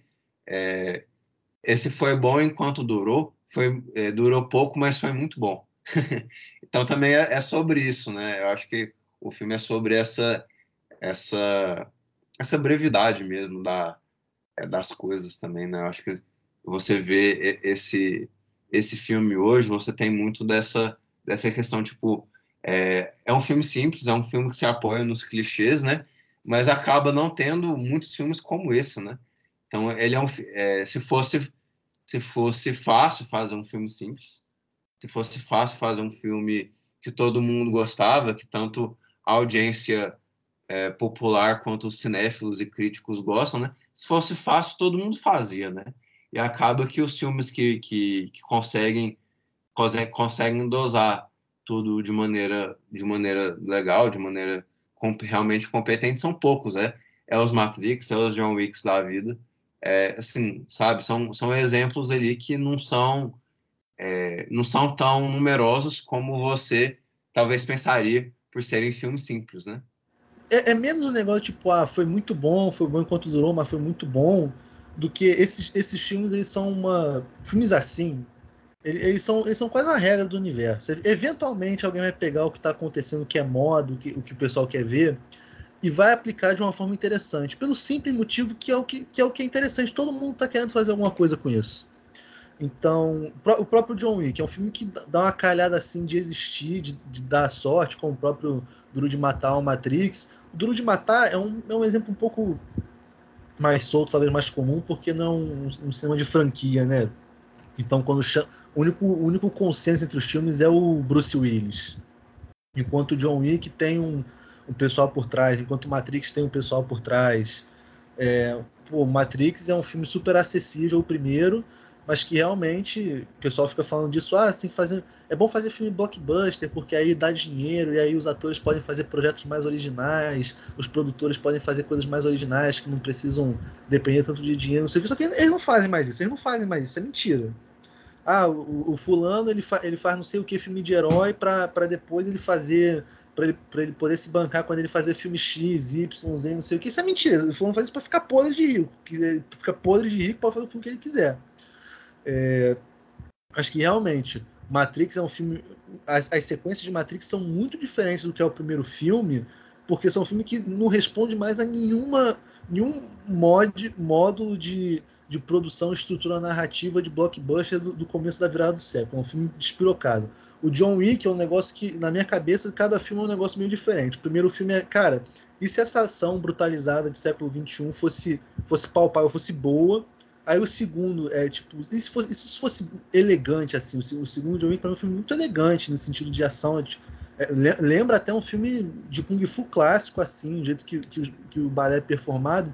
E o terceiro é, porra, e se fosse, e se fosse muito engraçado, se fosse despirocado mesmo, que aí é o, é o John Wick bri- brigando de jogar faca, jogando faca com o cara, é, correndo em cima de um cavalo, matando os caras na moto. Então, tipo, existe, sempre vai existir uma forma, um blockbuster assim, que vai. pro- pode não ser tão bom quanto o Duro de Matar, que realmente é um ponto fora da curva, mas vai ter blockbuster que vai divertir, que vai saber lidar com material, que vai saber prestar algum papel, tanto em, em resposta a um cinema passado, como também um- um- uma continuidade de cinema, que vai existir. Então, acho que não é pensar, tipo, ah, vitimou o Duro de Matar, que não sei o quê. O que aconteceu com o Duro de Matar, na verdade, é um processo que, que reina e governa sobre qualquer filme de sucesso. É, é, é mais uma questão da gente agradecer, porque, na verdade, Duro de Matar é uma coisa que podia ser ruim desde o começo.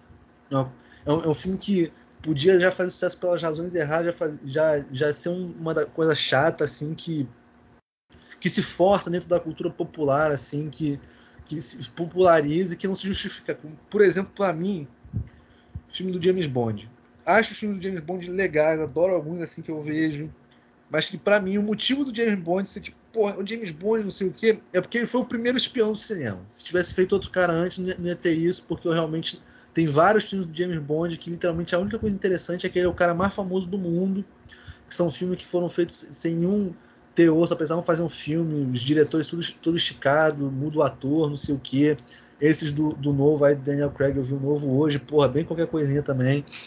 É, então, é, não, não parece que James Bond é ruim, que todos os filmes de James Bond são uma merda. Tem uns que são legal pra cacete, tem uns que são uma merda, tem uns que são. Mas a maioria que é negócio tipo, ah, não fede nem cheira.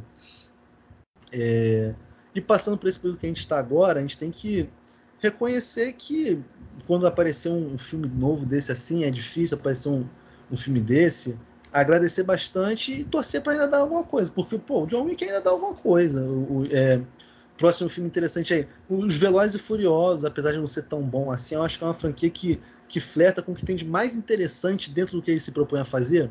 E aí falha mais porque o pessoal que está fazendo não é tão talentoso, habilidoso, mas que claramente que, que, por exemplo, a diferença entre uma franquia Velozes e Furiosos, uma franquia Transformers, assim, uma franquia mais besta para essas franquias de super-herói que é o que governa agora, é que ninguém parece se incomodar tanto com essas coisas, ninguém parece levar tão a sério e ninguém parece levar tão pro pessoal quando quando você fala que, que o Velozes e Furiosos é uma coisa idiota.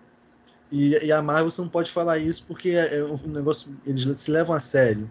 E, e mesmo que não fosse, mesmo, é, é, idiota porque é ruim. É idiota porque é ruim. Mesmo que, mesmo que fosse bom, podia ser idiota também, mas é idiota e ruim. Velozes e Furiosos é, tem idiota bom e tem idiota ruim. Mas que é, você pega todo, todo esse, esse filme que foi modelado para fazer sucesso e você percebe que, porra, há um certo tempo, você modelar um filme para o sucesso era, era uma tarefa até mais simples, talvez, mas muito mais recompensadora do que agora.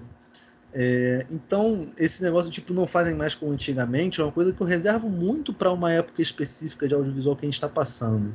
Porque, por isso que eu falei, ah, o filme é bom porque o filme ele, ele remete ao ideal americano. Não, porque em qualquer filme dos anos 40, 50, 60 ia ser bom.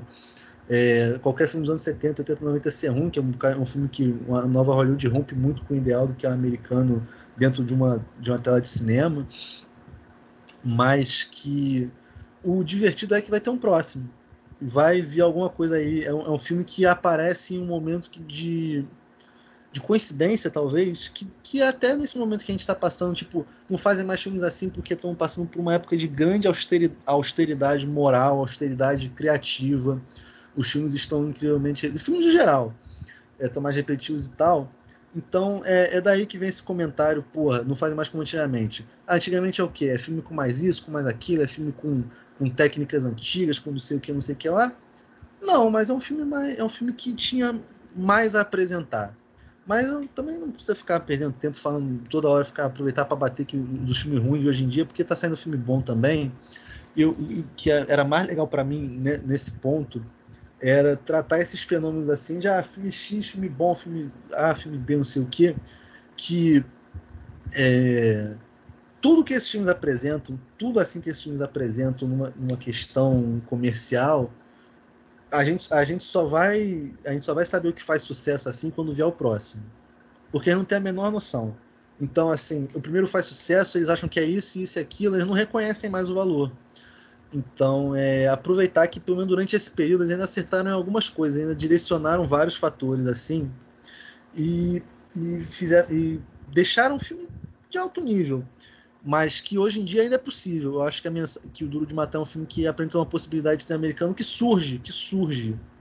E que com sorte, com sorte assim, a partir de um novo surgimento iconográfico, cultural americano, sei lá, um novo que vier, se for bom, se for ruim, não sei o quê, vem a nova leva de material que vai surgir por aí. Porque a gente falou, o Duro de Matar começa assim e olha o que virou o cinema de ação americano hoje. E olha o que virou o próprio Duro de Matar hoje. Então, eu prefiro, em vez de ir pela regra de que as coisas estão piorando e vão piorando, e, e tem motivo para elas estarem piorando, não é uma questão de coincidência, não é uma questão tipo, porra, a gente deu azar de nascer nessa época específica em que o gosto de todo mundo tá meio ruim, tá meio bosta, porque, sei lá, internet, ou streaming, ou não sei o que, não sei o que lá. Isso não existe, tá ruim por um motivo. As coisas estão ruins por um motivo, as coisas estão faltando por um motivo. Existe um motivo pelo qual pessoas, a gente ainda recorre a filme de 100 anos atrás e tem filme que está saindo hoje que as pessoas esquecem amanhã que está gerando um burburiço. Então, tipo, em vez de ficar nesse pessimismo, tipo, ah, é o caminho da indústria, a indústria está virando, agora é só dinheiro e é só isso. Porque a gente sempre sabe, sempre foi só dinheiro, sempre foi só dinheiro. Ninguém virou pro John, pro John Ford e falou assim, porra, cara, eu tô afim de perder muito dinheiro para você contar a história da América em 70 filmes com John Wayne. Ninguém virou e falou isso para ele. Sempre foi dinheiro, sempre vai ser dinheiro. É, então a gente tem que, ao mesmo tempo que a gente fica nesse saudosismo, porra, não fazem mais como antigamente, porra, que saudade, a gente lembra que é um filme que surge num momento em que o cinema americano está sendo considerado assim pelos próprios moldes dele, eles estavam tipo numa baixa.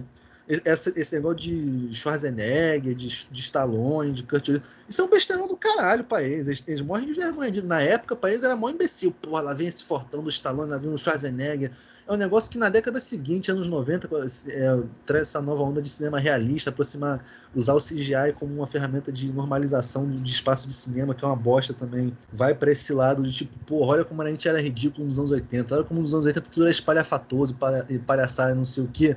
A porrada vem direto, assim. Então, tipo, na época todo mundo gostava, aí apareceu um negócio novo, duro de matar e todo mundo é, veio mais ou, é, ficou mais ou menos, aí passou um tempo, todo mundo achou legal pra cacete, um dos melhores de todos os tempos, que não sei o que, não sei o que lá. É, na época não era assim. Na época que saiu não era assim, na época que, em contraste com o que estava aparecendo no cinema, não era assim. Então, pô, daqui a pouco vai que cacete, a gente realmente aparece no blockbuster, não numa, num formato desses de franquia, porque esses estão nos moldes muito fechados, com uma, uma, uma, responsabilidade parasital, assim, com os outros filmes da própria franquia, que nenhum deles pode ser independente. Todos eles têm que ficar mamando uns aos outros e não pode acontecer porra nenhuma, porque o principal que está acontecendo é que eles estão se mamando. É, mas ainda vai surgir sim, com certeza. Esse ano, ano que vem, daqui a 10, uma coisa, vai aparecer filme, vão aparecer universos e carreiras e diretores, estúdios e noções e arquétipos e não sei o que, não sei o que lá, que vão vir de um lugar interessante, que, que até, além de ser interessante, pode vir de um lugar maravilhoso, excelente, como vem de Duro de Matar, que é um ponto fora da curva, como toda toda Magnum Opus, toda grande obra é um ponto fora da curva, tudo é comparativo, isso é legal pra caralho, porque tem um filme que é chato, você não ia saber se não tivesse, não tivesse como comparar. Dá uma esperança, assim, porque é o tipo de filme que fala assim, porra, não faz mais como antigamente, mas é um filme que na época oferecia uma coisa um pouco nova. Não nova, quebrar, é um filme diferente de tudo que você já viu, até porque a gente ficou um tempo aqui falando que é um filme, na verdade, muito parecido com tudo que você já tinha visto antes mas que ele surge, ele surge como, como um fenômeno que é impossível de prever. Ele é possível de analisar e de, e de como a gente está fazendo aqui, de pensar e refletir depois, e até mesmo de olhar e falar assim, pô, era meio óbvio que isso aconteceria. Mas eu, a graça é que ele é impossível de prever. E Duro de Matar é um dos filmes, assim, em termos de blockbuster americano, desse nicho, eu acho que é um filme que sempre me evocou esse pensamento de que é um filme que lida muito com construção de, de arquétipo, de que participa muito dessas noções, mas que ainda não parece ultrapassado quando você, quando você volta para ele, porque ainda está trabalhando ideias que parece que não terminaram de se fazer. Como o. Falando em filme de Natal, né, por exemplo, tem aquele A Felicidade Não Se Compra, que é o filme do cara que ele deseja que ele esteja morto, e ele vê que a vida de todo mundo é muito pior se ele nunca tivesse nascido. E, e, isso, tipo, porra, esse arquétipo já foi usado cansado de fazer isso já para filme de Natal, para filme de sem ser de Natal, para filme de, de, não sei o que, filme de casamento, não sei o que lá. Esse, ah, como seria o mundo se nunca tivesse não sei o que? Já enjoaram de fazer isso. E toda vez que você vai lá e você assiste de novo, ainda tem um negócio, ainda tem um negócio lá que é novo que não fizeram. Que não é só você saber que está sendo feito pela primeira vez, mas que, tipo, eles, eles não tinham tanto impedimento em fazer do jeito que fizeram, porque como era a primeira vez, eles poderiam ter feito qualquer coisa. Hoje em dia você vai fazer um filme desse, você sabe o que vai acontecer, você sabe que vai ter um momento assim que o cara vai desaparecer e que aí ele vai ver que a mulher dele tá casada com um ex-namorado abusivo, que os filhos dele não nasceram, que o chefe dele morreu, é que sei lá, que, que, que a cidade explodiu porque ele não salvou a cidade. Mas na época que fizeram um filme original, pô, ficaram uma hora e meia só martelando o universo antes de deixar o cara para ver o anjo e tudo. Então, tipo, é, sei que já é fugir do filme bastante, que já é bastante tempo falando disso, mas aproveitar que a gente já tá concluindo, porra, vejam esse que é legal pra cacete, ele apresenta o cinema legal pra caralho, ele abre imagem pra uma filmografia do cacete, que é a do McTiernan, que é um diretor americano que surgiu nessa época, que tem, tem uns três ou quatro filmes assim que todo mundo conhece, todo mundo adora, e outros três ou quatro assim que também parecem muito interessantes, que é um bagulho mais dele, mas tipo, não chama tanta atenção, mas que tem as mesmas nuances da obra em geral, do, do impacto da filmografia dele. É, e acreditem, é só acreditar. É, a gente está passando por um período realmente complicado, não se fazem mais como antigamente, a gente vai vendo como faz para fazer como antigamente hoje e para melhorar também, mas que não precisa ficar nisso de, pô, vamos ficar. Porque não tem nenhum filme de ação bom que não sai muito tempo, que realmente não sai mesmo, não. Às vezes aparece, aparece um. Aparece até mesmo dentro dessas obras que a gente já imagina como um pouco inferiores assim para de preconceito, como o Mad Max Estrada da Fúria, que é um filme legal pra cacete, que, porra, ninguém ia adivinhar que o, que o Mad Max, feito meio 30 anos depois assim, sem o Mad Max original e trazendo uma personagem nova para dividir o protagonismo, por ser uma coisa tão pica da piroca da cabeça quanto é, mas ajuda que trouxeram um criador original, trouxeram um pessoal que sabe trabalhar e mesmo sendo uma franquia de continuação que se justifica por causa de dinheiro, que ninguém vai dar 150 milhões no filme para o filme não fazer nenhum dinheiro, é, apresenta que sempre existe, sempre vai existir, apesar, apesar da gente reclamar, da gente achar que está piorando, nunca vai chegar um ponto que vai existir uma possibilidade de cinema que está completamente regrada por X ou por Y. Sempre vai chegar uma quebra de expectativa e, eventualmente, hoje ainda, essa quebra de expectativa ainda vai chegar num, num mercadão blockbuster, ainda é possível. Então, se aproveitar disso. É, que no caso vai muito além do que é a política do duro de matar, que é uma política conservacionista, como a gente falou, mas que enquanto existe um filme que existe, uma obra que nasce, é um filme que se desprende de muita coisa, oferece uma coisa muito nova, e eu acho isso muito interessante. Show de bola, show de bola.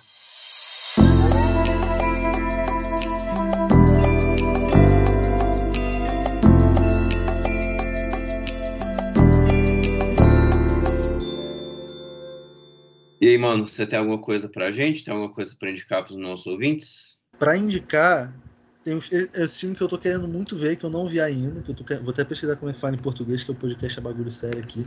Que parece filme do Jonathan Demme, que é um diretor que eu gosto muito, assim. É, Gosto Vai- muito dele também. Pois é, um filme aqui de Caso com a Máfia, sobre uma, uma viúva de gangster que se alia a um policial, parece muito. Tá vendo aqui com a Michelle Pfeiffer, com o Matthew Modine, caras que eu gosto assim. Então, tem tudo. Parece. Eu, eu, ser sincero, não pesquisei a opinião de ninguém, não faço a menor ideia. Pode ser o pior filme do mundo, pode ser o, pior cagada que o Demi já fez na vida dele. Mas o pessoal parece muito legal, então fica aí de caso com a máfia. Indicação minha pra vocês. Gente, hoje, Larissa e eu estamos sem indicação, porque a, o, a gente está gravando esse podcast em outubro, né? E a gente queria que. Mas, assim, acho que indicação, vocês aí têm de sobra, né? As- é, primeiro, a primeira indicação vai para aproveitar a família, para, assim, aproveitar a ceia de Natal, que é oportunidade única, uma vez ao ano, né? Se por acaso sobrar tempo para vocês ver filmes, né? Que a gente também não recomenda que vocês ponham Ah, eu filmes. tenho, eu tenho uma indicação aqui também, já, já que tá a indicação, eu vou fazer um bônus assim de Natal, que eu já vim aqui, eu não divulgo rede social, né? Não sei o quê, porque eu, eu não gosto, pra mim, saco. Um presente assim, pessoal do Supercuts, o meu PicPay é arroba Vitor Torga, então se quiser, pra eu lembrar de vocês assim, quiser fazer um depósito a partir de 50 centavos, entre 50 centavos e um real, mais do que isso já é abuso pedir. Mas se você quer que eu lembre de você nesse dia, coloca uma mensagem carinhosa, uma coisa fofinha, manda um abraço. É, todo, todo, toda a contribuição vai ser direto para cachaça, não se enganem, vai ser só pinga, porque eu vou passar com a minha família esse final de ano e, pô, é insuportável, que eu não posso sair fazer porra nenhuma, que tá uma pandemia mundial rolando, parece que tem gente que esqueceu, mas eu lembro. É, então me ajudem a aguentar o meu fim de ano, vocês ficam. Não sei se alguém pede, assim, meu Twitter, Instagram. Não tem essas coisas, não, gente. Eu mal uso a porra do Leatherbox pra ver filme agora, mal escrevo mais no plano aberto, que é o que eu recomendo para vocês. É, meu PicPay é arroba Vitor Torga, V-I-T-O-R-T-O-R-G-A. Fiquem à vontade para deixar um dinheirinho ali.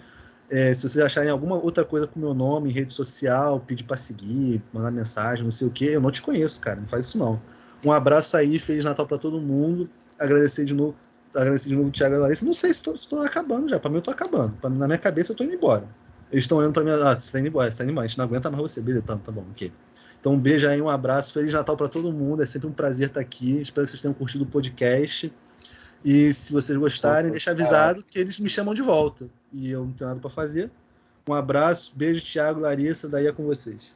É isso, eu só ia falar aqui de, de, de indicação de filmes. Eu acho que a gente acabou citando aí vários filmes aí ao longo do episódio. Né? Os são, vocês já conhecem, né? Nossos queridos John Woo, Michael Mann, é, sabe? Assim, Jonathan Demme. Então, enfim, tem muita, tem muita coisa boa para assistir. Não, não daremos indicações em específico, mas a gente espera que vocês tenham gostado desse nosso especial, essa nossa nosso episódio alternativo. É, eu queria deixar o arroba do Instagram do, do Supercuts aí, Supercuts Pod. Lá tem várias indicações, eu estou trabalhando nisso, não sei se em dezembro eu já vou ter enchido o saco, mas se você voltar um pouco, é, em outubro eu estou fazendo indicações lá, então vai ter indicação em todas as nossas redes sociais. Então, acho que é, é meio cedo para indicar qualquer coisa, a gente não sabe como vamos estar no Natal. É, no mais é isso, pessoal. Vitor, muito obrigada. Sua participação aqui é sempre ótima, rende boas risadas e, e uma boa aula também. É, o papo foi ótimo. E é isso, até a próxima. É, até a próxima, pessoal. Valeu, Vitor. Valeu, nossos ouvintes. E tchau, tchau. Até a próxima.